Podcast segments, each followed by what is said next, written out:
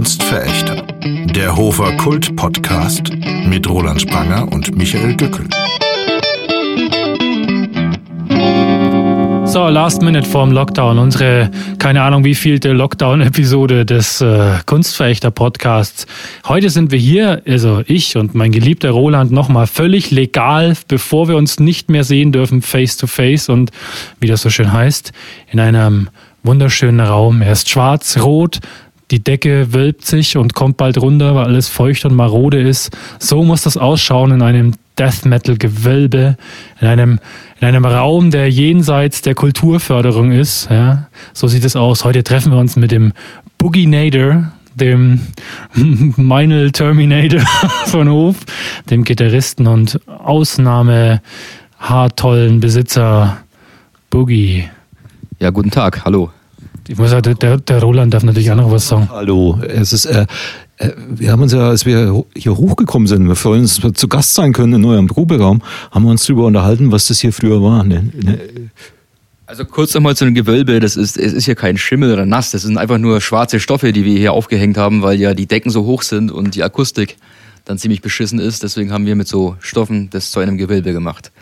Ja, ja, ja. Ich meine, ich meine aber nicht den Stoff. Ich meine, ich meine das, ich meine den, den, den komischen Putz, ne? Das schaut da hinten, das, das, das, das, ne? Das sind einfach diese Heavy Metal äh, Schriftbilder, die kein Mensch lesen kann. Warum haben eigentlich Metal Bands so oft so Schriftzüge, die kein Mensch lesen kann? Ne, nicht kein Mensch, aber der Boogie kann es schon mal erklären. Ähm, Das schaut, das schaut evil aus, muss ich jetzt sagen. es schaut böse aus, ja, ja, ja, ja. Ähm, warum haben Metalbands Schriftzüge, die man schlecht lesen kann? Ich glaube, es ist einfach eine Kunstform. Äh, Hm. Normaler Schriftzug wäre ja langweilig, wenn du ganz normale Buchstaben nimmst und dann irgendwie, keine Ahnung, Slayer schreibst. Wobei Slayer kannst du ja immer lesen, aber. Gut lesen. Slayer kann man super lesen. Eu- Euren eigenen Schriftzug kann man auch super lesen. Ja, ja, das Den jetzt Horne. Den jetzt, also den von der alten Band zum Beispiel da oben, das ist noch Sunnyside, das war die Vorgängerband. Ja, also da muss man schon weg Fantasie reinstecken. Also ich glaube, das müssen wir dann einfach mal fotografieren und äh, als Foto einfach dazustellen, damit die Leute Ahnung haben. Da kann jeder mal probieren. Man dürfte es eigentlich vorher nicht, man hätte es nicht verraten sollen, ne? weil ich, ich hätte es nie lesen können. Na, das haben die schon wieder vergessen. Ich weiß es ja auch nur, weil ich ein T-Shirt habe, wo das draufsteht.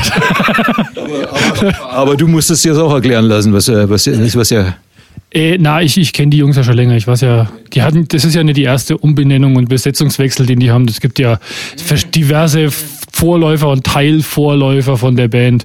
Also in dieser Band jetzt Pestros Mind, also sind der Phil, Sascha und ich so mit am längsten dabei. Also wir haben davor schon bei Sunnyside mitgemacht. Das war bis 2013, glaube ich. Dann haben wir uns aufgelöst und haben daraufhin dann Pestros Mind gegründet. Mit unserem Andi gemeinsam, also der Andi Kiekhöfel aus Berlin oder mittlerweile wieder in Hof. Und ja, mittlerweile machen wir jetzt schon seit, was haben wir jetzt, 20, ja, seit gut neun Jahren Musik miteinander. Der Phil und ich. Und der Sascha kommt dazu dann. Also da muss man sagen, das ist in diesem Underground-Bereich tatsächlich auch schon eine Hausnummer, weil äh, auch in so einer Stadt, wo wir sind, du sagst, ihr habt wieder einen aus Berlin dazugeholt, weil es gibt ja immer so ein bisschen, wenn sich so eine Band gründet, dann ziehen welche weg, dann wollen welche zum Studieren und dann ist mit Freundin, Familie, keine Ahnung was, dass eine Band, die jetzt nicht ähm, durch einen ja, extrem äh, lukrativen Plattenvertrag zusammengeknechtet ist, sozusagen, solange zusammenbleibt. Im Underground-Sektor ist schon, ist schon eine Hausnummer. Da muss man schon irgendwie es miteinander aushalten können, auch irgendwo. Aber ihr äh, trinkt, trinkt euch das schön, oder? Ja, mehr oder weniger. Also wir sind auch persönlich gut befreundet, deswegen funktioniert es auch. Also ich glaube, würde das nicht funktionieren, die Freundschaft untereinander, dann würde es auch die Band, glaube ich, nicht geben. Weil so lange willst du ja dann auch nicht mit den Leuten zusammenhocken und ne? Ja, das ist wie eine Familie, ne? Jetzt, wer regelmäßig unseren Podcast hört, der weiß natürlich, Michael, dass du auch in einer Metal-Band bist. Oh, Ein Stockwerk weiter oben. Und, und das wollte ich gerade fragen, ihr probt auch hier. Wir proben äh, weiter oben. Das ist der alte Proberaum, äh, wo, die, wo die Jungs vorher waren. Da sind sie ausgezogen, weil dem war es, glaube ich, zu kalt da oben oder so. Und äh, Das heißt, der ist noch beschissener. Der ist auf jeden Fall noch ungedämmter, weil unterm Dach. Nee, es ging eigentlich gar nicht mehr um die Dämmung oder, sondern einfach nur, weil wir ein geiles Angebot für diesen Proberaum hatten, der einfach, ich glaube, glaub, dreimal so groß oder eigentlich, nee, doppelt so groß, sagen wir mal, ist. Ja, ungefähr, glaube ich, ja, vielleicht. Hm? Wir wollten einfach mal ein wenig an Tapeten wechseln und dann haben wir uns für den hier entschieden. Ich meine, wir haben auch hier eine Wand reingezogen letztes Jahr, wie man hier so schön sieht. Weil, ich meine, im Winter ist halt doch ein bisschen blöd, so einen Raum wie den hier von der Größe zu beheizen. Ja. du hast vorhin erzählt, dass wir hier die Treppe hochgestiegen sind. Das ist ein interessantes Gebäude. Ähm, Es war früher eine Schuhfabrik, ne?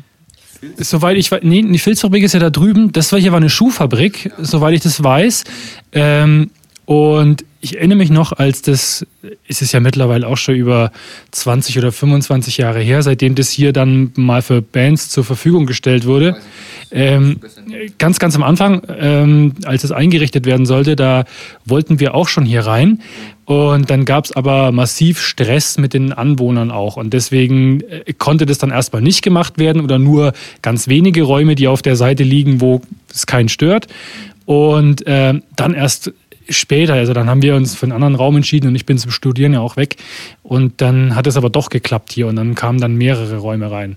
Und ähm, damals, als wir da reingekommen sind, da weiß ich noch, da haben wir tagelang alte Stoffballen durch die Gegend geschleppt ja, ja, ja. Äh, und, und, und versucht, diesen Raum leer zu räumen äh, von dem ganzen Dreck. Und dann hieß es, es kommt irgendeiner, kauft es auf und räumt es weg. Und wenn man hier durch die Gänge geht, dann weiß man, dass da noch genug rumliegt und dann hier einer kam, um das alles abzuholen. Es ist über die Jahre besser geworden. Also es sah vor zehn Jahren schon deutlich äh, zugemüllter aus, also in dem, in dem Haus hier allgemein. Also Stoffballen ist ein gutes Stichwort. Oder weil du meinst, Schuhfabrik, das stimmt, weil hier sind überall noch so ausgestanzte Formen, wo die Sohlen ausgestanzt ja. wurden. Die, die, siehst du auch irgendwie auf den Gängen noch ein bisschen rumliegen teilweise. Ich, genau, und ich glaube, in diesen, in diesen runden Kesseldingern, die es hier gibt, wo ja unten auch ein Proberaum drin ist, genau. äh, da wurde angefeuert oder wird damit irgendwas ge geschmolzen oder ich weiß nicht, das muss ja irgendwie zu einem, zu einem Ofen oder was gehört haben. Warum hat man solche. Äh, könnte sein, äh, dass hier praktisch äh, das Leder gegerbt wurde, ne? wenn das eine Schuhfabrik war. Und dieser Gerbungsprozess, da brauchst du solche Kessel dafür möglich. Aber da möchte ich nicht drin proben, weil erstens ist da die, wer weiß, welches Gift da noch ist. Und zweitens ist die Akustik total beschissen. Wie ist es eigentlich, wenn man als äh, Mädler in so ein großes, äh, leeres Gebäude kommt und äh, man hat ja immer diese fiesen Gedanken im Kopf, die Mädler natürlich, ähm, ja, alle äh, Death Metal und so Zeugs. Ne? Und, ja, dann holt man das Messer raus. Ja, und äh, du, äh, aber, äh, aber es könnte ja gleichzeitig irgendwo der mit dem Messer lauern. Also wie, äh, Wer, äh, Boogie, geht's, wie geht's dir da so? Ach du, ich bin jetzt schon so lange in dem Gebäude hier und habe so viele äh, coole Leute und auch Freaks kommen und gehen gesehen. Also ich habe eigentlich keine Angst mehr. Aber die, die Story vom Film müssen wir jetzt eigentlich erzählen mit, mit dem Typen hier, hier draußen. Ne? Da war ich sogar dabei. Das, weiß, das, ist, das ist keine zwei Monate her. Da haben wir hier abends geprobt und auf einmal klopft's an der Scheibe. Und wenn du hier in diesem. Was an der Scheibe? Ja, an, an, Stock, ja, ja, an, am dritten Stock sind wir, oder? Am zweiten, weiß ich jetzt gar nicht genau. Dritter, am dritten Stock. Und ich meine, an dieser Scheibe zu klopfen, ist irgendwie eigentlich unmöglich. Und nebendran ist ja dieser kleine Anbau. Und ich habe aus dem Augenwinkel noch gesehen, wie jemand mit so einem langen Besenstiel oder was auch immer einfach an die Scheibe klopft. Natürlich bin ich total erschrocken und der Phil und der Andi auch, wo wir hier drin waren, weil wer klopft bitte im dritten Stock an die Scheibe? Ist ja unmöglich. Und dann haben wir noch rausgeschaut und aus dem Augenwinkel haben wir so einen Typen gesehen, der sich dann in diesem Turm da hinten versteckt hat. Und wir uns nichts weiter dabei gedacht. Also halt noch eine Stunde lang weiter. Dem, dem war es wahrscheinlich zu laut, was ihr hier gemacht habt, ne? Naja, das hat sich später herausgestellt, dass es ein Anwohner ist, der drei, vier Häuser weiter ist, da vorne an der Einfahrt, aber der anscheinend Zugang über den gesamten Komplex hat. Also das ist eigentlich auch schon ziemlich wahnsinnig. Jedenfalls, ähm, wir haben dann noch eine Stunde weiter geprobt und sind dann nach Hause gefahren. Andi voraus, danach ich und Phil war der Letzte. Und auf einmal meinte er, oben an dem Fenster, wo es vorher geklopft hat, stand einer mit so einer Skelettmaske und hat sich mit, mit einer Taschenlampe ins Gesicht geleuchtet. Also quasi, um, um uns Angst zu machen. Also, das ist schon ziemlich creepy. Also, wir haben halt daraufhin dann auch die Polizei gerufen, weil es ist doch schon ein bisschen verwirrend war. Was ist da los, Mann? Ziemlich weird, der Typ irgendwie so. Ja, aber hat sich herausgestellt, es war dann dieser Anwohner, der halt da vorne da an der Einfahrt in dem Haus wohnt und sich anscheinend belästigt gefühlt hat von der Band oder was auch immer. Ja. Aber er kann das gar nicht hören, lustigerweise, weil Du merkst ja selbst, wenn du unten stehst und hier oben probt eine Band, du hörst da nichts mehr. Aber weißt du, das ist das Psychologische. In dem Moment, wo du weißt, da proben diese Bands, dann hörst du das kleinste Geräusch, das du von dem denkst so, ah, da proben wieder diese Meddler, diese, ja. ja. Apropos, das, das ist ein bisschen spooky, ne? Gestern war Halloween und Vollmond und äh, ja, das, ich habe jetzt noch Angst. Hast du jetzt noch? Ich habe gesehen, dass bei äh, Michael, du hast bei Facebook äh, ja äh, ein Halloween-Bild gepostet mit mit Bier. Mit Bier, ja. Das war wirklich, war wirklich, aber schon gruselig, ne? Ja, weil ich so Angst hatte, da musste ich, da musste ich so einen Kellermerzen trinken, weil, weil das mache ich immer, wenn ich Angst habe, trinke ich Kellermerzen. Ja. Von der Firma, bei der. Von, von der dürfen, dürfen wir ja nicht, dürfen wir nicht mehr sagen, weil das sagen wir in jeder Episode und jetzt heißt es schon, wir machen Schleichwerbung. Und wir müssen sagen, der hat uns einen Sechserträger Bier mitgebracht, also jetzt werden wir endlich bezahlt. Und wir dürfen, wir dürfen keine, auf keinen Fall sagen, dass es von der Meindelbräu ist. Auf gar keinen Fall, weil das, nein, nein, das ist doch nicht von der Meindelbräu. Was ist denn das Schadel? Na, äh. Aber dieses, Aber das, äh, dieses Grün, du hast ja auch das Bier mit dem grünen Etikett gewählt, das Keller Merzen, ne? Äh, Das ist ein sehr schönes Foto, ich muss sagen. Ja, weil ich Stil habe, weißt du? Das ist mein Sinn für Ästhetik, weißt du? Und uns muss ja Stil haben. Aber ja, und für dich ist Halloween natürlich auch ein Thema. Also so wie du vor uns sitzt, du trägst ein Army of Darkness T-Shirt, ne? Hor- Horrorfilm. Äh, Ist das was? Bist du Horrorfan? Also im Großen und Ganzen ja, also Splatterzeug und so weiter jetzt vielleicht nicht, aber so, ich sag mal so Slapstick-Horror wie jetzt Army of Darkness finde ich schon ziemlich klasse. Braindead. Braindead, ja, Braindead auf jeden Fall, genau, ja. Aber wenn es dann so in diese Richtung geht, wo es dann zu brutal wird, ich, meine, ich will jetzt kein Weichei sein, aber das ist jetzt nicht so persönlich mein Fall. Das ist langweilig, nur of Darkness und Braindead äh, zählen ja eher unter Komödie, Ja, würde ich mal sagen. eben, Slapstick halt so, ne? Oder halt der erste Evil Dead halt ist ja auch ziemlich geil. Also das ist ja der Vorgänger von dem Film. Genau, also das ist dann schon eher mein Ding. Das finde ich auch gut, weil ich mag dieses so, äh, wo, wo nur, wo nur Hackfleisch gemacht wird, ist auch bescheuert. So Arm ab, Augen raus, so ich meine, das ist irgendwie, ist irgendwie lächerlich. Muss eine Also, Story haben, das Ganze. Also ich bin ein Riesenfan von den John Carpenter-Filmen zum Beispiel oder hier ähm, Mächte des Wahnsinns oder sowas ist halt eher meins, ne? Ja, oder der Nebel, ne? was das so, so schön atmosphärisch. Wo ich, wo ich denke, wenn man sich richtig gruseln will, dann äh, funktioniert es eh eher nicht über irgendwelche Slasher oder, oder so Body-Horror-mäßig, sondern ähm, gut, das ist manchmal ekelhaft, wenn es gut gemacht ist, so, ne? wenn was aus dem Körper platzt oder so. Aber so richtig cool ist eigentlich, wenn es in die so in die Psychologie Genau, geht. wenn Ne? es eine fesselnde Story hat und halt, ne, was für den Kopf auch ist, so. Nicht nur, dass, ja, da sind tausend Leichen und werden zusammengemetzelt, ja, schön und lustig, aber. also Saw zum Beispiel, das fand, ich, fand ich furchtbar. Also ich, muss ich sagen, der erste geht vielleicht noch, aber irgendwie war mir das zu. Ach, Ich hab's nicht, vielleicht habe ich es auch nicht kapiert, aber irgendwie war mir das zu. Und dann davon irgendwie 100.000 Teile zu drehen, ich weiß nicht, das ist doch völlig witzlos, oder? Ja, du hast schon recht. Also der erste war damals so revolutionär, weil es halt was ganz Neues war, so diese Fol- Foltermaschinen, aus denen man nicht rauskommt und so. Aber dann ab Teil 4 oder so hat dann irgendwann so den Reiz verloren. Da war es dann immer dasselbe. Irgendwelche unschuldigen Menschen oder mehr oder weniger werden dann in Maschinen gespannt und. Ja, zerteilt oder so. Ja, also äh, was ich finde, was gar nicht so richtig in, in, in Horror vielleicht ist, aber zum Beispiel The Cube, der Film, der finde ich auch wahnsinnig gruselig und teilweise auch brutal. Äh, der hat so dieses, diese psychologische Komponente und auch durch dieses, durch dieses Setting, das der eben hat, dieses, dieses Mystery-Horror, würde ich das jetzt vielleicht mal nennen, irgendwie so. Das, das war so ein Film, der sich bei mir irgendwie auch eingeprägt hat, irgendwie. Da gab es dann auch eine Fortsetzung, die war auch beschissen, aber es gibt sogar zwei Fortsetzungen, weil lustigerweise haben wir die erst vor, das war erst vor drei Wochen geschaut. Also, also der erste Original-Cube ist ganz cool und danach gab es, glaube ich, noch Cube Zero oder wie der heißt. Und der ist halt totaler Schwachsinn eigentlich. Also der ist halt auch nicht schön gemacht. Ja, der erste ist ja wirklich der atmosphärischste. Ne? Und das ist zum Beispiel, ich, mir geht's mit Alien so. Ich finde Alien am gruseligsten, solange du das Monster eigentlich nicht siehst. Ne? In diesem auch Labyrinth von dieses Raumschiffs. Ne? Und da siehst du immer nur einen Teil von dem, was da in deinem Kopf passiert, das ist toll. Den letzten Horrorfilm, der mir richtig gut gefallen hat, war ähm, The Color from Out of Space nach Lovecraft. Und zwar ähm, ist der jetzt leider nicht in die Kinos gekommen. Der ist aus diesem, diesem Jahr und äh, ist ein ganz abgedrehter Film, äh, ein bisschen in die Richtung wie John Carpenter, mit einer Farbe, die äh, aus dem Weltall und alle, die irgendwie mit der Farbe Kontakt haben, mutieren. Und es gibt eine ganz äh, tolle Szene, die ist wirklich ein bisschen crazy, mit ähm, mutierten Alpakas. Also, es ist, das muss ich mir jetzt tatsächlich anschauen. Also wer mal, äh, der ist ein Film auf jeden Fall, äh, kein Film für Alpaka-Freunde, das muss ich sagen. Also den, die, den Alpakas wird da wirklich übel widerfahren. Ne? Und die, die sind ja so putzig, erst jetzt im Hofer Zoo wieder ein neugeborenes Alpaka. Ne? Und da brauchst du nichts mehr, wenn du den, den Film siehst. Ja, das finde ich auch, ist echt brutaler als Saw dann, wenn Alpakas jetzt mutieren, finde ich, oder? Also ich meine, ja, ziemlich abgefahren auf jeden Fall. Und wie, wie heißt der Film jetzt nochmal? Die Farbe aus dem Weltall, The Color from out, äh, Outer Space. Ging, also, ging leider an mir vorbei irgendwie. Ich habe auch das Jahr allgemein nicht so viel von Filmen mitbekommen, weil die meisten wurden irgendwie alle verschoben. Dank dem Lockdown und so weiter, ne, da hast du dann irgendwann den Überblick verloren, was jetzt aktuell eigentlich läuft und nicht läuft. Und, naja. Ich habe den tatsächlich auch im Livestream gesehen. Äh, Das Lotterbast-Kino in Hannover, das kleinste Kino Deutschlands, mit denen bin ich gut befreundet. Und übrigens die größte Bierauswahl. Ich habe die bei den Filmtagen hier getroffen.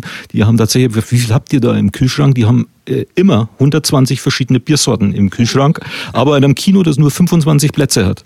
Und das ist, das heißt, jeder Gast kann eigentlich fünf verschiedene Biersorten äh, trinken.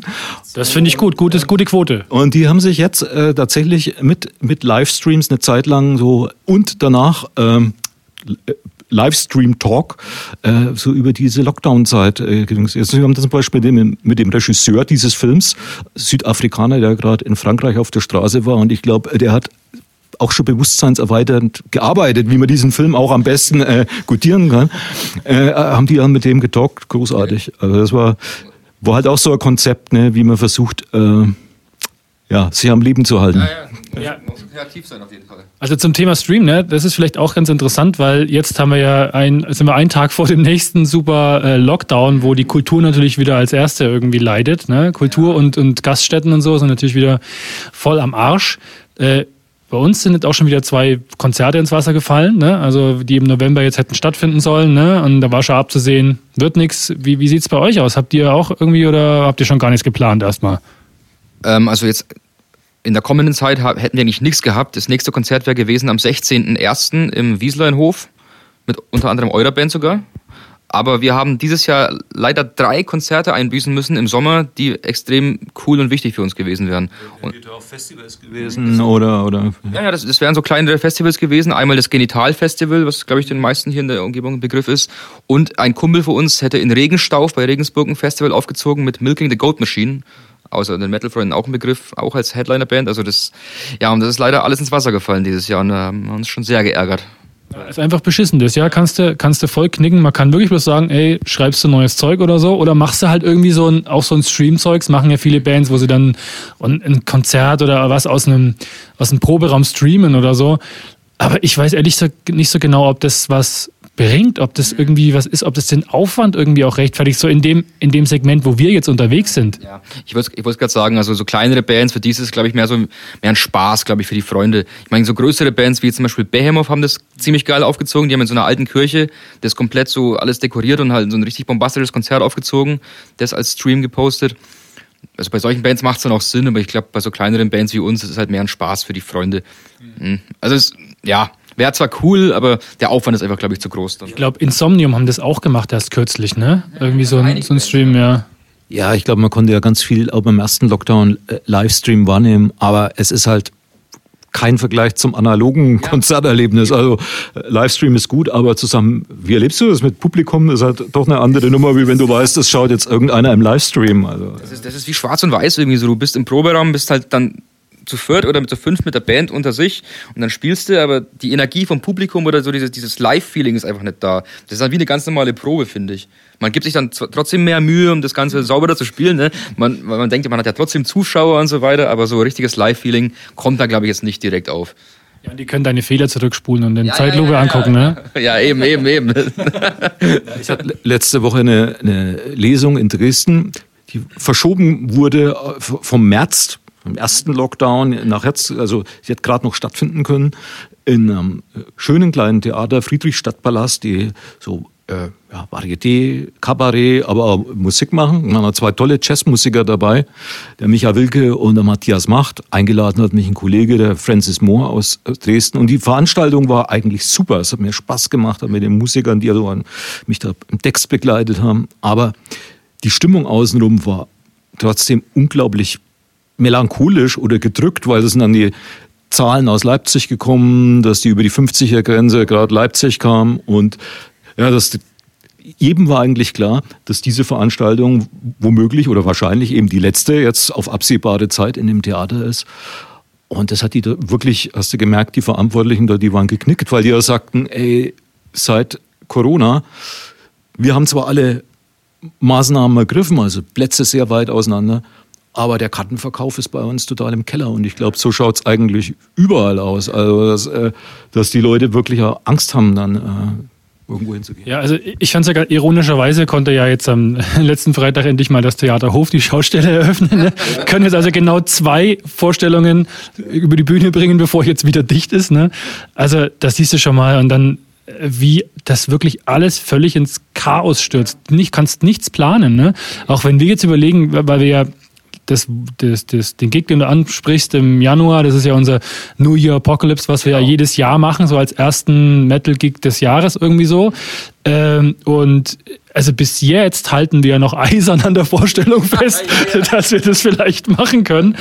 Aber ähm, selbst wenn, dann ginge sowas vielleicht nur als private Party und nicht als öffentliche. Und ob du dir dann den Schuh anziehst und sagst, jetzt musst du dann vielleicht doch noch ein Hygienekonzept machen und äh, kannst du das ausreichend belüften? Und äh, das geht, glaube ich, in der Location gar nicht wirklich. Ich wollte gerade sagen, gerade in der Location wie im Wieseler in Hof, da lässt sich so ein Konzept ja gar nicht umsetzen, allein schon von den baulichen Gegebenheiten her. Und ich denke mal so, dass dann auch die in diesen ganzen Zeiten jetzt auch die Euphorie der Bands einfach weg ist. Irgendwie jetzt, ja, wir machen jetzt was, ne? Weil du kannst ja, du darfst ja nicht. Das ist ja das Schlimme. Du kannst ja gar nicht mal planen, dass du jetzt irgendwie nächstes Jahr oder jetzt in absehbaren Zeit ein Konzert veranstaltest mit keine Ahnung, 1000 Leuten oder so und geile Show. Oder 100. Ja, ja, oder 100. 100 wären ja sogar schon was. Ja, aber wäre das dann nicht ein Ding, dass zum Beispiel eine Stadt hergeht und einen größeren Raum, also für euer Konzert dann im Januar, die Freiheitshalle. Ne? Die ja, da lache ich doch, da lache ich doch. Also wir können uns vielleicht auf die Wiese stellen, ja, und dann markieren wir so mit irgendwelchen Kreuzen, da darf einer stehen und hier steht einer, aber frierst du halt leider Anfang Januar den Arsch ab, ne? Ja, das ist auch für die Technik nicht so gut, glaube ich. nee, also ich, wir sind ja hier, ich habe es ja vorhin schon mal gesagt, wir sind ja hier in der in der förderungsbefreiten Zone irgendwo. Ne? Das ist ja hier, das ist ja hier Guerilla. Das ist also self vom Feinsten, das ganze Haus hier, wenn man sich so anschaut. Also eigentlich müsste es mal Bilder machen später. Also ja. ja, also das ist halt, man muss schon froh sein, wenn man den Weg zu seinem Proberaum findet, so verwinkelt und zugemüllt es ist. Aber das Ding ist halt für solche Bands, es gibt ja kaum Orte, wo du, wo du einen Proberaum überhaupt findest, mhm. wo du einen Proberaum bezahlbar findest und wo du sagst, so, da kann ich auch irgendwie, wie jetzt zum Beispiel hier eine Wand einziehen, das kann ich irgendwie so anpassen, wie wir das brauchen und wir haben den Platz, um auch mal irgendwas zu machen und so. Äh, ich kenne das ja noch aus Berlin. Ne? Also Berlin ist ja so krass. Ich bin jetzt schon seit fünf Jahren nicht mehr da, aber den Proberaum, den wir da hatten, der hatte knapp 20 Quadratmeter. 20 Quadratmeter für 290 Euro im Monat. Den mussten wir uns quasi mit zwei Bands, also zu zehnt, teilen, damit es überhaupt irgendwo im Rahmen war. Und es war ein Hochhaus mit acht Stockwerken, da waren 200 Mieter drin. Ne? Das musst du dir mal überlegen. Also äh, die können es halt verlangen, weil da gibt es halt auch ganz wenige von den Orten noch. Ne? Die, ne? Das ist das hier zwar, wenn du was findest, ist es billiger, aber was zu finden ist genauso schwierig. Ja, aber es gibt ja eigentlich unglaublich viele Gewerbeflächen, gerade hier in diesem Viertel auch, die leer stehen ne? und äh, die, die leer stehen sind wo es eigentlich gut wäre, wenn was drin passieren würde. Wie schwer das dann ist, wenn man es offiziell macht, siehe die Fitzfabrik in Hof gibt es ja auch, ne? wenn Brandschutz... Keiner will dich haben. Ja. Oder wie schon gesagt, wenn dann eben Brandschutzmaßnahmen oder so dazukommen, dann wird es unmöglich... Äh also erstens das und zweitens glaube ich auch, was ein Riesenfaktor ist, sind einfach die Anwohner. Also egal, wo du einen Proberaum hast, also wir sind jetzt hier glücklicherweise in so einem Gebiet, wo du hast sehr wenig Anwohner hier. Wir haben nur ein Wohnhaus, ich glaube, mehr ist hier nicht. Ja. Aber sag mal mal, die Filzfabrik, die liegt auch schön abgelegen, da ist ja gar nichts da unten an der Saale, aber so mitten in der Altstadt zum Beispiel im Proberaum, das wird es, glaube ich, das wird's, glaub ich, nicht geben. Weil da kommen sich dann alle irgendwie, kommen dann alle auf die Barrikaden, die da in der Umgebung wohnen und sagen, nö, wenn die Proben ist viel zu laut und meine Gäste werden dann verscheucht und so, ne? Das, ja, ah. Vielleicht daran, dass eure Musik jetzt äh, nicht so recht gesellschaftsfähig ist. Was, was ja. Musikfaschismus, das sind wir wieder, Musikfaschismus. Wenn es schön Volksmusik wäre, darf es nebenan proben, ne? Aber wenn es Death Metal ist, dann nicht, ne? Ich muss mal was sagen, was mir neulich passiert ist. Mir ist ein Song über den Weg gelaufen mit Dudelsack mit ganz viel Dudelsack, also mit einem Dudelsack in der zentralen Rolle.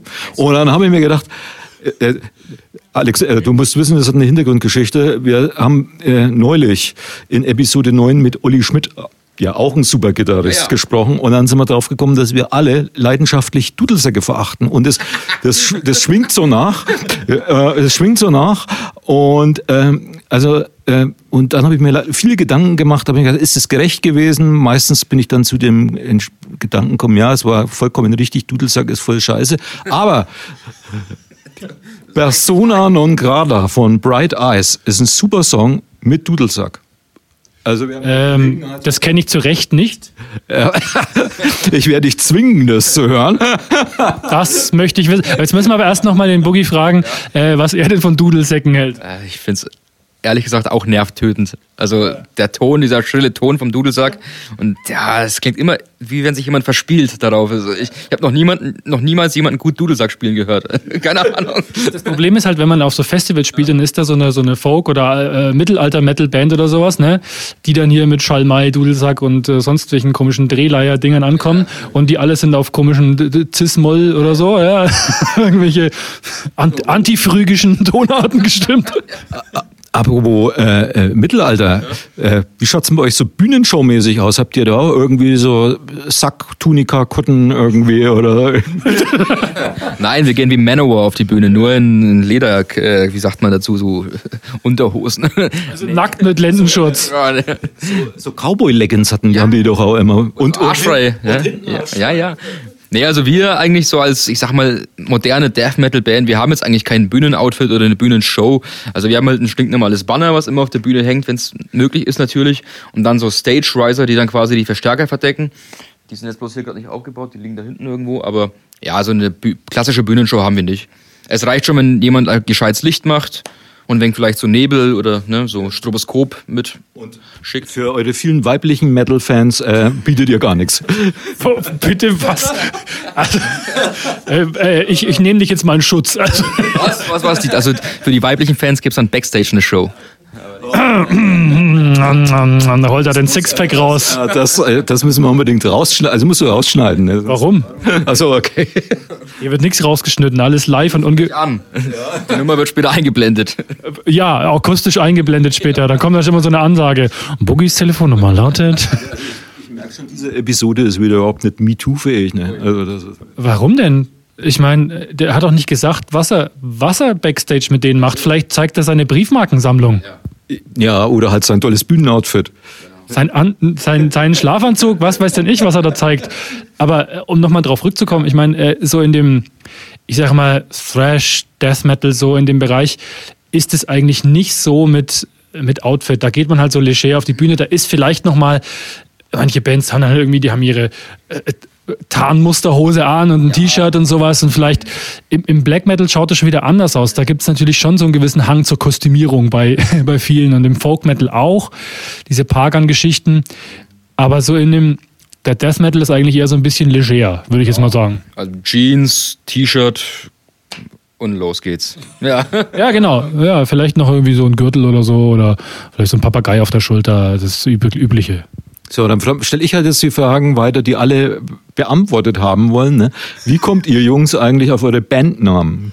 Also, Michael, du bist in einer Band, die heißt Killing Capacity und äh, wie, wie, wie, wie kommt es zustande? Oder Best Ever Mind, äh, man, man setzt sich zusammen und jeder macht einen Vorschlag, also äh, Name, der unserer Musik am ehesten entspricht oder Ja, oder einer, das sind ja so Doppelnamen. Einer schreibt den ersten Teil auf und ein anderer den zweiten und dann mixt man das einfach zusammen oder, oder ja. Ich glaube, so ist damals der Bandname Sacrifice of Smurf entstanden, aber, ähm, aber äh, ich meine, Killing Capacity bei uns ist natürlich eine irgendwie so eine kleine Hommage äh, an Dismember, äh, das Album Massive Killing Capacity und weil wir auch so ein bisschen in dem Oldschool Death Metal zu Hause sind, fanden wir das irgendwie cool, das so als ähm, kleine Hommage irgendwie durch die Hintertür und das gab es noch nicht und da dachten wir, das ist natürlich cool, das machen wir. Und ähm, ja, wie es mit Pastors meint? Ja, da muss ich jetzt mal kurz überlegen. Ähm, also, ich glaube, der Name war halt auch ziemlich schnell gefunden. Ähm, wir wollten einfach einen Namen, der zu, der zu den gesellschaftskritischen Texten auch passt. Und dann, ich glaube, erster Favorit war damals Infinite Abyss. So haben wir aber dann letztendlich unser erstes Album genannt. Ja, Pastor's Mind soll einfach. Ich, ich will jetzt einfach keinen Quatsch erzählen, aber ich, was sage ich denn da jetzt? Ähm, Ich sage irgendwas mit, mit völlig. ja, also ihr braucht unbedingt eine Legende, so, so eine, äh, ein Gründungsmythos, das ist ganz wichtig. Ja, ich finde, das ist so, so ein verseuchter Geist, also das ist ja auch irgendwie, irgendwie cool. Das hat irgendwas mit Corona auch zu tun, finde ich. jetzt passt so, jetzt aktuell. Ja. Sehr, sehr vorausschauend. Ne? Vorausschauend. Vor fünf Jahren schon, dass das alles passiert. Nee, das soll einfach nur, keine Ahnung, so die Gesellschaft ein bisschen auch darstellen, so verpesteter Gestank, äh, Gestank, sag ich schon, Verstand. Ja, Ja, aber das stimmt ja, das stimmt ja. Ich meine, das, ähm, das merkt man jetzt gerade ja auch irgendwo, dass die Gesellschaft, ich, was heißt verpestet oder krankhaft vielleicht, aber so ein bisschen Verrohung und, und äh, das, das spürt man jetzt gerade ja auch so in diesen Zeiten, wo alle irgendwie unter Strom stehen mit, mit diesem Corona-Lockdown, dass in diesen, dieser Gesellschaft sich schon irgendwie so ganz massive Abgründe auf, auftun und dass viele Leute ja auch gar nicht mehr so richtig an dieser, dieser Mehrheitsgesellschaft drin sind, sondern ihr ganzes eigenes äh, Chemtrail-Verschwörungssüppchen kochen auch, ne? Jetzt gibt es ja aber auch viele Leute, die behaupten, dass Menschen durch Metal verruhen.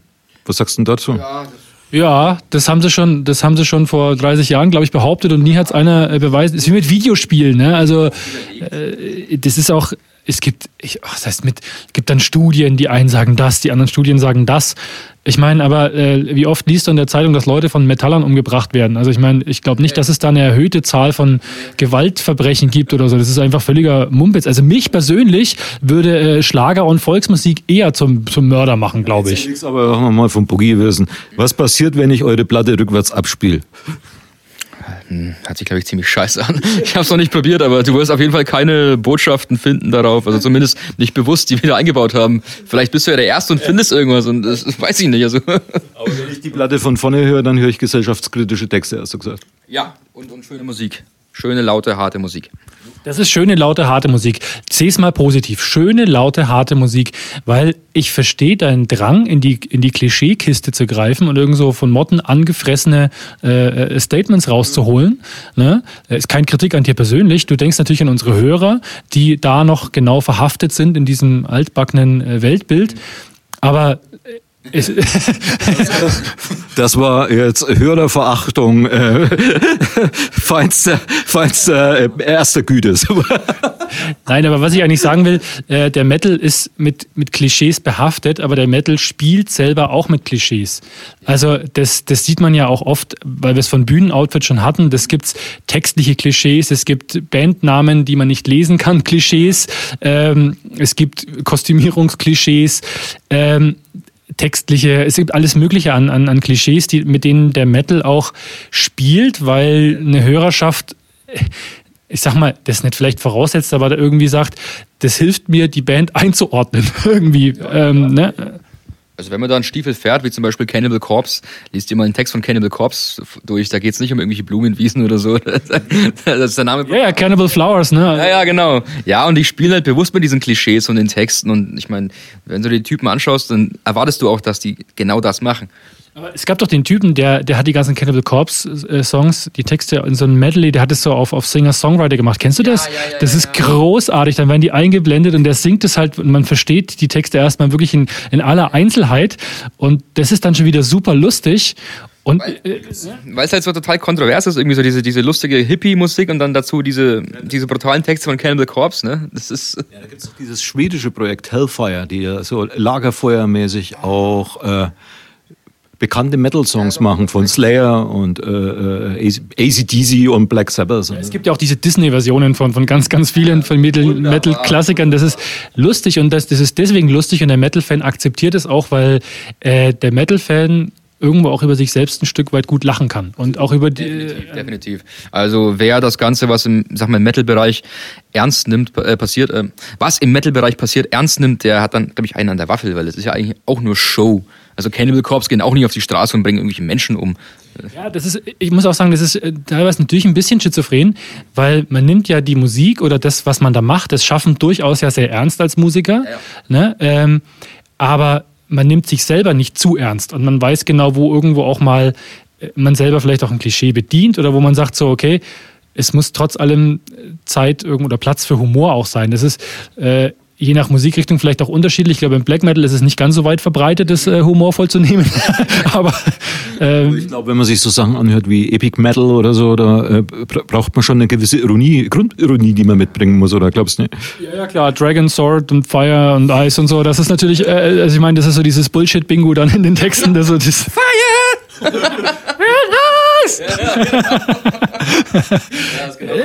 ja, aber äh, ich muss, ich muss dazu sagen, ich habe das eine ganze Zeit lang, äh, ich habe natürlich wie viele ja damals auch so mit, mit äh, was ich- auch mit Manowar und solchen Bands angefangen, ja, vor vielen, vielen Jahren, auch den, also wirklich mit dem klassischen Heavy Metal und mit, mit Power Metal und so. Und dann wurde das härter und dann konnte ich das eine Zeit lang auch wirklich nicht mehr hören.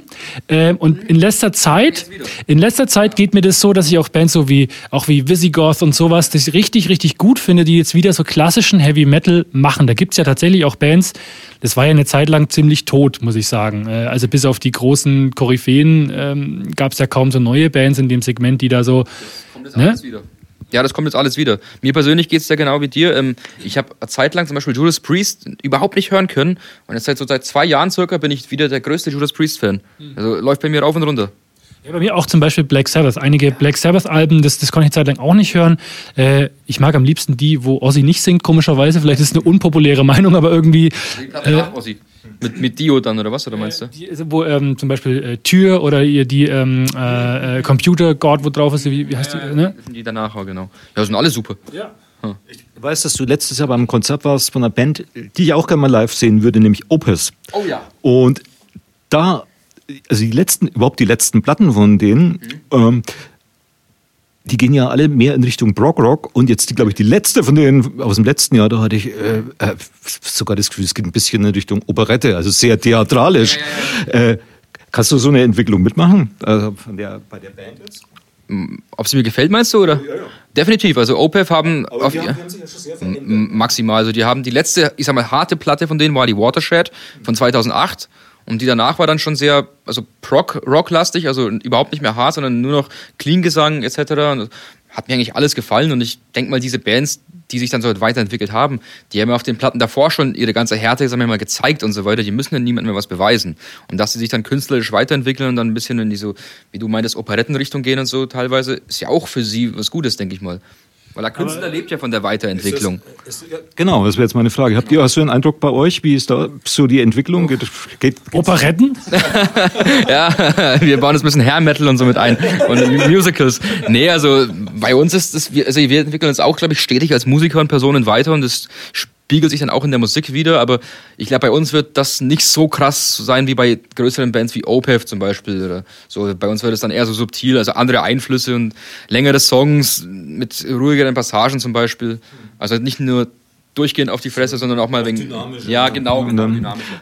Und ja, aber bei euch ist es ja auch so, ihr habt die erste Platte, ähm, habt ihr selbst verlegt Ja, ja. und dann seid ihr zum Label gekommen. Genau. Und was, was macht das mit einer Band? Ähm, du fühlst dich, erstens, wenn du ein Label hast, fühlst du dich dann irgendwie so, ja, super, jetzt geht's wegen aufwärts und so weiter, ne, Label. Ja, aber dann. Jetzt ich mein Kaugummi. Jetzt kotzt er. Ich hab grad mein Kaugummi verschluckt beim Einatmen. Und Sanitäter! das tun? Nee, alles gut, alles gut. Nee, mir geht's. Heimlich Manöver. Oh Mann, ist mir auch noch nie passiert. Nee. Ich habe hab erst letztes Jahr meinen Erste-Hilfe-Kurs aufgefrischt. Ich kann das, ne? Also, Mach, mach's mal bitte. Er, er kann's gebrauchen. Alles super, alles gut, mir geht's bestens. War so ein kleiner Schreckmoment bloß. nee, also ich denke mal, das mit dem Label war so eine coole Geschichte und eine coole Erfahrung, so zum ersten Mal wegen so, ich sag mal, professionell zu tun haben mit dem Vertrieb und so weiter und wie die CDs dann in Umlauf kommen, verkauft werden.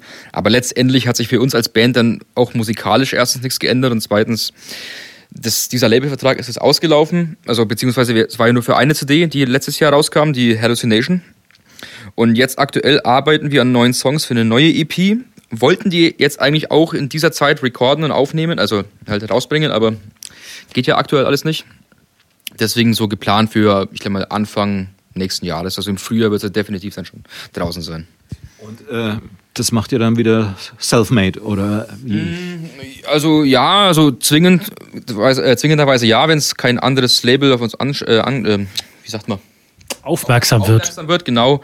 Ja, wir hoffen, dass wir halt dann irgendwie trotzdem noch Kontakt bekommen zum anderen Label oder irgendwas. Ich glaube ja, das mit den, mit den CDs und, und Vertrieb, das ist alles schön und gut, aber ich glaube, es ist jetzt heutzutage immer so, deswegen ist es jetzt gerade auch so dramatisch, wenn du nicht live spielen kannst, ist es massiv scheiße, weil erstens für die Bekanntheit, gerade wenn du aufbauen willst, so kleinere, selbst wenn es kleinere Festivals sind, die bringen echt viel. Erstens Kontakte mit anderen Bands, die man da hat. Äh, es lernen dich neue, neue Leute kennen, die wegen einer ganz anderen Band vielleicht dort sind. Du kannst dort T-Shirts und, und alles Mögliche und CDs, CDs auch verkaufen, weil ich glaube, so über den klassischen Vertrieb wird so als Underground-Band, die jetzt nicht viel Werbung macht, nicht viel laufen. Und auch wenn du es im Selbstvertrieb machst, äh, das siehst du ja, also wie, wie d- das ist bei uns auch so kaum. Du musst, du musst mal versuchen, bei Google gibst du einfach mal Musik ein. Was dir dann die ersten Vorschläge sind, was dann kommt. Also äh, mal abgesehen, was weiß ich, von den neuesten- Ballermann-Hits, aber die, das erste, was es einem vorschlägt, sind äh, äh, lauter Suchbegriffe im Zusammenhang mit kostenlos. Musik kostenlos streamen, Musik kostenlos downloaden. äh, Es ist ja sowieso so, dass, glaube ich, viele Leute erwarten, äh, dass Musik kostenlos ist mittlerweile und das Einzige, wo, wo sie vielleicht bereit sind, was zu zahlen, das ist tatsächlich ein, ein Live-Gig. Ne? Ja. ja, das ist, glaube ich, mehr so, das ist, glaube ich, gerade auch so ein bisschen im Umbruch, weil selbst Spotify, das ist ja völlig eine Nullnummer für, für dich als Künstler, gerade Underground-Künstler, da kriegst du ja die 3,50 Euro, die da rauskommen, das kannst du in die Haare schmieren. Also ähm, aber das musst du mittlerweile als Werbung betrachten. Und auch wenn einer das auf einen YouTube-Channel dein Zeug hochlädt, ist das für dich erstmal Werbung. Weil du, es ist heute so, und das ist auch ein bisschen die Loyalität des Metal-Fans, wenn dem was gefällt. Also es gibt einen Gutteil von Leuten, die dann sagen, so jetzt kaufe ich das trotzdem. Die auch bei Bandcamp schauen und das, das dann kaufen bei der Band, wo die, wo die Band vielleicht am meisten dann davon hat, wenn man es dort kauft. Ähm, das ist schon so eine Sache. Und bei Bandcamp gibt es ja auch zum Beispiel so eine, so eine Option, dass die Leute dich per se unterstützen können, wie in so einer Abo-Geschichte und kriegen dafür jedes deiner neuen Releases quasi dann immer äh, dazu, kostenlos. Das heißt, du kannst sagen, selbst wenn der Künstler jetzt erstmal nichts rausbringt, unterstütze ich den, weil ich den geil finde wie so ein, wie so ein Support-Spendendingens. Ne? Und das ist, glaube ich, dass du musst deine Fans und die Leute, die das potenziell interessieren, dazu bringen, dass sie dich unterstützen, weil du Musik machst, die die eben gut finden unabhängig davon, ob jetzt gerade was rauskommt oder so. Schließe ich mich mal kurz an. Für Bandcamp mache ich total gerne jetzt Werbung, weil es eine tolle Seite ist. Da kann man auch sehr super auf Entdeckungsfahrt gehen, weil es ja viele echt unbekannte Bands hat, die, die, die aber tolle Sachen dort anbieten. Und es hat ja auch einen Algorithmus, der dich ganz gut führt, wenn du, wenn, wenn mal klar ist, was du, wo, wo du hin möchtest. Ne? Vor allem, weil das eine Plattform ist, die sich wirklich an die, an die Künstler orientiert. Ja, genau. Da ist kein Über, da ist keine Überschwemmung mit irgendwelchen Funktionen, die du nicht brauchst. Da ist ja. da die, die, die, die Anteile, die die behalten, sind wirklich sehr fair. Das muss man sagen. Also das heißt, das ist für einen Künstler ideal eigentlich. Also du, das, du musst natürlich trotzdem dann dafür werben und so, aber die Plattform an sich ist erstmal eine gute Basis, oder wie siehst du es? Definitiv, definitiv. Also ich glaube, bei Bandcamps sind so gerade Underground-Bands und kleine Bands am besten aufgestellt, weil du wirst da auch nicht ähm, zur Kasse gebeten, so eigentlich Abgaben zu machen oder so. Also die, das ganze Geld, was du über Bandcamp verdienst, klar, geht ein kleiner Teil an Bandcamps oder Obolus, aber der Großteil geht an die Bands, die das Ganze dann auch hochgeladen haben oder ihre, ihre Werke da veröffentlichen. Genau. Ich finde es auch super, weil du, du musst auch erstmal, wenn du dein Zeug hochlädst, solange nichts verkauft ist, zahlst du doch erstmal da nichts. Also es kostet dich erstmal nichts und erst wenn du was verkauft hast, dann, äh, dann nehmen die sich einen kleinen Teil. In Ordnung. Weil die, die stellen dir ja die Plattform zur Verfügung. Ja. Ne? Das ist ja alles gut. Und vor allem auch äh, nicht nur jetzt hochkomprimiertes MP3 oder sowas, du kannst da auch alles unkomprimiert äh, und so runterladen. Also das ist auch wirklich für Leute, die jetzt auf Musikqualität Wert legen und sagen, okay, Streaming, das reicht mir jetzt nicht, sondern ich möchte es wirklich als, als verlustfreie Datei runterladen. Ne? Ja, ja, ja, ja, nicht nur für Metal, Roland, ne? Ja. Auch Jazz. Jazz. jetzt, jetzt, bin ich in der Jazzfalle. Ich weiß nicht, wie ich da rauskommen soll. Nie mehr aus der Jazzfalle kommt man nie mehr raus. Ich zugegeben, dass es ein Dudelsack-Lied gibt, das ich gut finde. Was, was, was wollt ihr denn noch hören? Dudels, Dudelsack-Jazz ist, ist meine heimliche Liebe, ja. Ja, aber ich meine, ähm, Du hast ja nicht so viele Berührungspunkte mit dem Death Metal jetzt, ne? Aber äh, ich meine, du kennst Opeth so aus der aus der Prog Rock Ecke wahrscheinlich, ne? Und so weißt jetzt, okay, die haben früher irgendwie was Hartes gemacht. Ähm, aber, aber, nicht nur durchgehend. Opeth war ja nie wirklich eine harte Band so in per se Anführungsstrichen, sondern die haben ja schon immer progressive Musik gemacht. Ja, das stimmt, das ja. stimmt. Äh, es war halt nur früher sehr sehr hart und progressiv. Ja, ja, genau, jetzt, ist, jetzt, ist, es rockig progressiv. Es gibt ja nicht so viele Bands, die das, die so eine extreme Wandlung gemacht gemacht haben. Mir fällt jetzt zum Beispiel auch Ulva ein, die also, also wirklich aus dem, aus dem, ich sag mal, aus dem, aus dem norwegischen Black Metal kommen und mittlerweile auch sehr, sehr elektronisch unterwegs sind. Ich habe die in, äh, in Berlin gesehen, in der, in der Volksbühne, in einem Theater, wo die dann mit einer Videoinstallation in dem Theater das aufgeführt haben. Und das war wirklich ganz, ganz krass, weil es war wirklich dann von Black Metal bis Elektro irgendwie so eine, so eine völlig chaotische Reise irgendwie.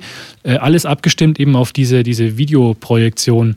Und es gibt da tatsächlich Bands, die aus dem Metal und auch wirklich ganz, ganz harten Black Metal kommen, die dann in so eine Avantgarde-Geschichte und dann wirklich so, ich sag jetzt mal, in die Kunst einfach wirklich reingehen. Also nicht, dass Black Metal keine Kunst wäre, aber halt in was, was in einem Theater aufgeführt wird, sagen wir es mal so, ne? Ich war in der Volksbühne, im also in diesem gleichen Theater, mal im lautesten Solokonzert meines Lebens. Michael Gira von den Swans war, äh, hat dort ein Live-Konzert gemacht. Es war toll, aber ich habe gedacht, mir fliegen die Ohren weg. Ne? Das war, das war ja, okay, Ja, also ich finde, ähm, das gibt's schon, ne? weil ähm, du hast natürlich zu Recht vor ein bisschen die Klischees so raus. Viele Leute haben ja nicht so die Berührungspunkte, ähm, aber ich glaube, dass sich das schon sehr lohnt, sich damit auseinanderzusetzen. Und selbst wenn es so eine Band ist wie, wie Opus oder so, ich sag mal, diese, die jetzt sehr speziell ist, um dann vielleicht auch Zugang zu den älteren, härteren Sachen zu finden. Ne? Ähm, der Metal hat ja irgendwie auch oft so Anleihen mit, dem, mit der Klassik oder die, die Metal-Bands neigen dazu, auch symphonische oder klassische Elemente aufzunehmen. Ne? Gibt es da Bands, die du besonders gut findest? Ähm, da fällt mir jetzt spontan eigentlich gleich Dimo Borgia ein, also eine Black Metal Band, Death, Black Death Metal Band, die schon auch seit über 30 Jahren, glaube ich, Musik machen ne? und die haben sehr hohe Symphonieanteile in ihren Songs, also die sind ziemlich gut. ja. die, die, sind ziemlich gut, ja, das können wir unterscheiden. Sagt dir das was? Ne? Das sind die, die wurden doch mal, die haben doch mal, wen haben die verklagt? War das, war das Bushido, gell? Die, weil, weil, weil der, weil der äh, den, den Anfang von Morning Palace geklaut hat, ne? Der hat ein Sample von einem, einem der bekanntesten Dimo Borgir-Songs geklaut. So, so ein 10, so, so ein 5-Sekunden-Loop war das, glaube ich, und den als Beat für seinen Hip-Hop-Song, also Song genommen. Ja, und das hat dann irgendjemand herausgefunden und der wurde dann zur Kasse gebeten. Das war lustig. Aber wir, aber wir dürfen jetzt nicht Bushido dissen, weil. Doch weil Bushido äh, gehört ja zu den wenigen, die jetzt nicht so in das Corona-Leugner-Lager abwandern. Also, also äh, man hat ja so die Idee, ne, äh, na du, Wendler oder könnte auch Bushido kommen, aber jetzt, wo er es selber hatte, sagt er, Leute, spinnt nicht rum, ne, es ist gar nicht so toll. Äh, ja, ich finde, die Messlatte ist aber sehr, sehr niedrig. Wenn man sagt, so, man muss ihm zugute halten, dass er nicht ins völlig ins Corona-Lager abdriftet. Ja, man rechnet doch damit eigentlich. Ich, ja, ich, ich rechne auch jeden Tag damit, dass Florian Silbereisen abdriftet in das Anti-Corona-Lager. Was, ist der noch nicht? Ist der? Weiß ich nicht. Ist der? Ich kann es mir gut vorstellen. Meine Tochter war zu Besuch und hat mir einen Schlager, ich habe mir jetzt leider nicht den Titel gemerkt. Ich glaube, da dabei dachte ich, sie, du lieb, sie liebt mich oder so. Also äh, ein Duett mit Thomas Anders gibt's als Video und sie hat mir das gezeigt, was so besonders blöd ist. Und dann sitzen die miteinander in einer Bar, Thomas Anders, also von Ex-Modern Talking und äh, Florian Silbereisen und reden über die Frau. Ich habe gedacht, äh, warum triffst du dich mit der? Ich habe gedacht, die liebt mich und so. Und dann ist mir schon gedämmert, das ist doch die gleiche Geschichte wie die da von den Fantastischen Vier. Und ich habe mir gedacht, die kommt bestimmt mit einem anderen rein. Aber ich sagte, Magdalena, sag's gleich, kommt die mit Dieter Bohlen? Und dann sagt sie, nein, es ist nicht Dieter Bohlen. Also es ist, war klar, ich hatte recht und ich war total gespannt, mit wem die reinkommt. Und dann war es Matthias Reim. Ja, das wäre die, die, die, zweite. Du sagst sofort Eine sehr wüste Kombination auf jeden Fall. Aber jedenfalls ein, äh, ein Video mit Matthias Reim, Florian Silbereisen und Thomas Anders. Ich muss sagen. Äh, hast du alles gesehen. Dann lieber Corona. Äh, ja. Dann lieber Corona, ehrlich gesagt. Dann lieber Xavier Naidu und Wendler. Nein. Nein. Machen die mal ein Duett zusammen so? Ja, hol mal. Das, das geht ja dann in den Bereich körperliche Schmerzen. Also, ich wäre so gerne ein Chemtrail-Pilot oder so. Vielleicht ist der neue Hit oder so. Egal. egal, egal, der Chemtrail kommt. Ja, äh, was, was ist ein richtig fieses Video, das du schon mal gesehen hast? Also jetzt, das war ein schlimmes Videoerlebnis, das ich da hatte. Also, Musikvideo? Äh, ja. Musikvideo? Richtig, richtig fieses Musikvideo? Hm. Kennt ihr, kennt ihr diesen Moneyboy, diesen Typ? Ne? Der dreht den Swag auf, wo der Typ durch die Gegend läuft und so und keinen geraden Ton singen kann. Das war, glaube ich, das Schlimmste, was sich in mein Gehirn reingebrannt hat. Das hat sich wirklich eingebrannt, stimmt. Jeder kennt's. Ja, ja, das, das, ist, das weißt du auch noch, ne? Ja, auf jeden Fall. Wie, wie heißt das? Ich kenne das nicht. Moneyboy, muss man nach Moneyboy suchen, ne? Der, der, also Dreh den Swag auf. Dreh den Swag auf. Das ich, doch, das kenne ich schon, klar. Ja, ja, okay. Und dann vielleicht noch Schnappi, äh, das oh, kleine Krokodil. Das habe ich verdrängt. Danke, dass du es wieder zurückgeschossen hast in meinen Kopf. Ja. Du, ich habe Kinder. Ich meine, es läuft manchmal im Kindergarten sowas, ne? Ja, aber euch mal, ihr seid beides jung, da wart ihr doch mal wahrscheinlich totale Schnappi-Fans, als das aktuell war. Ah, ja, so, so ja. Äh, also, als das aktuell war, war ich nicht mehr so jung. Oh doch, es gibt, es, mir fällt gerade was ein, und zwar die Ursprungsburm. Eine, Ursprungsburm. Oder Ursprungburm, also irgendwie so in die Richtung. Ähm, es ist so eine ähm, so eine Band aus Südtirol und die machen so Volksmusik. Das ist ziemlich abgefahren. Verwechselst du es nicht mit Freiwild, oder? Nee, die kommen aus derselben Ecke. Ich finde ja, ich find ja die Kalkofe... Äh, Ursprungsburm, schaut es euch an, der Gamsjager. Ich ja, bin ja ein Freund, Freund von den Spastelruder Katzen. Ne? Die hat ja... Und, oh, oh, die Amigos natürlich, ne? Die Amigos, die dürfen wir nicht vergessen, ne? Also jetzt, ich, wenn jetzt noch jemand zuhört, ne? Wahrscheinlich haben schon alle ausgeschalten, weil. Ja, das war. Jetzt kommt nur noch Scheiße. Also Es kommt doch noch Scheiße. in, in unserer so internen Kritik, die wir nach jeder Episode machen, wäre ich natürlich das viel zu viel Death Metal Content, ne, damit die Leute bis zum Schluss da bleiben, das ist ganz klar. Dann wissen wir, sind wir schlecht vorbereitet. Wir wissen nicht genau, wie dieses Video heißt, zum Beispiel mit Thomas Anders und Florian Silbereisen. Ne? Ja. Macht nichts. die Menschen haben ja Internet und können das schnell nachgoogeln. Macht's nett, macht's nett. In eurem eigenen Interesse, macht es lieber nett. Ich mach's auch nicht. Ja, Äh, äh, ja, macht's nicht. Äh, Das, äh, jeder, der auf die Seite geht, da profitieren ja die falschen Leute davon. Also, Genau. Und dann, dann zahlen die wieder für die Verschwörungslobby oder so. Hat die Verschwörung, haben die eine Lobby? Hat, gibt's eine Verschwörungslobby? Bestimmt, es gibt bestimmt eine Schlagerverschwörungslobby. Oder wie siehst du, was glaubst du? Schlager und Schlaganfall ist auch nah beieinander. Die arbeiten schon Hand in Hand auf jeden Fall. Also, Das eine führt zum anderen, ne? Ja, wenn man lange noch Schlager hat, kommt man zum Schlaganfall. Äh, siehst du das, weißt du, warum, warum wir jetzt so abdriften?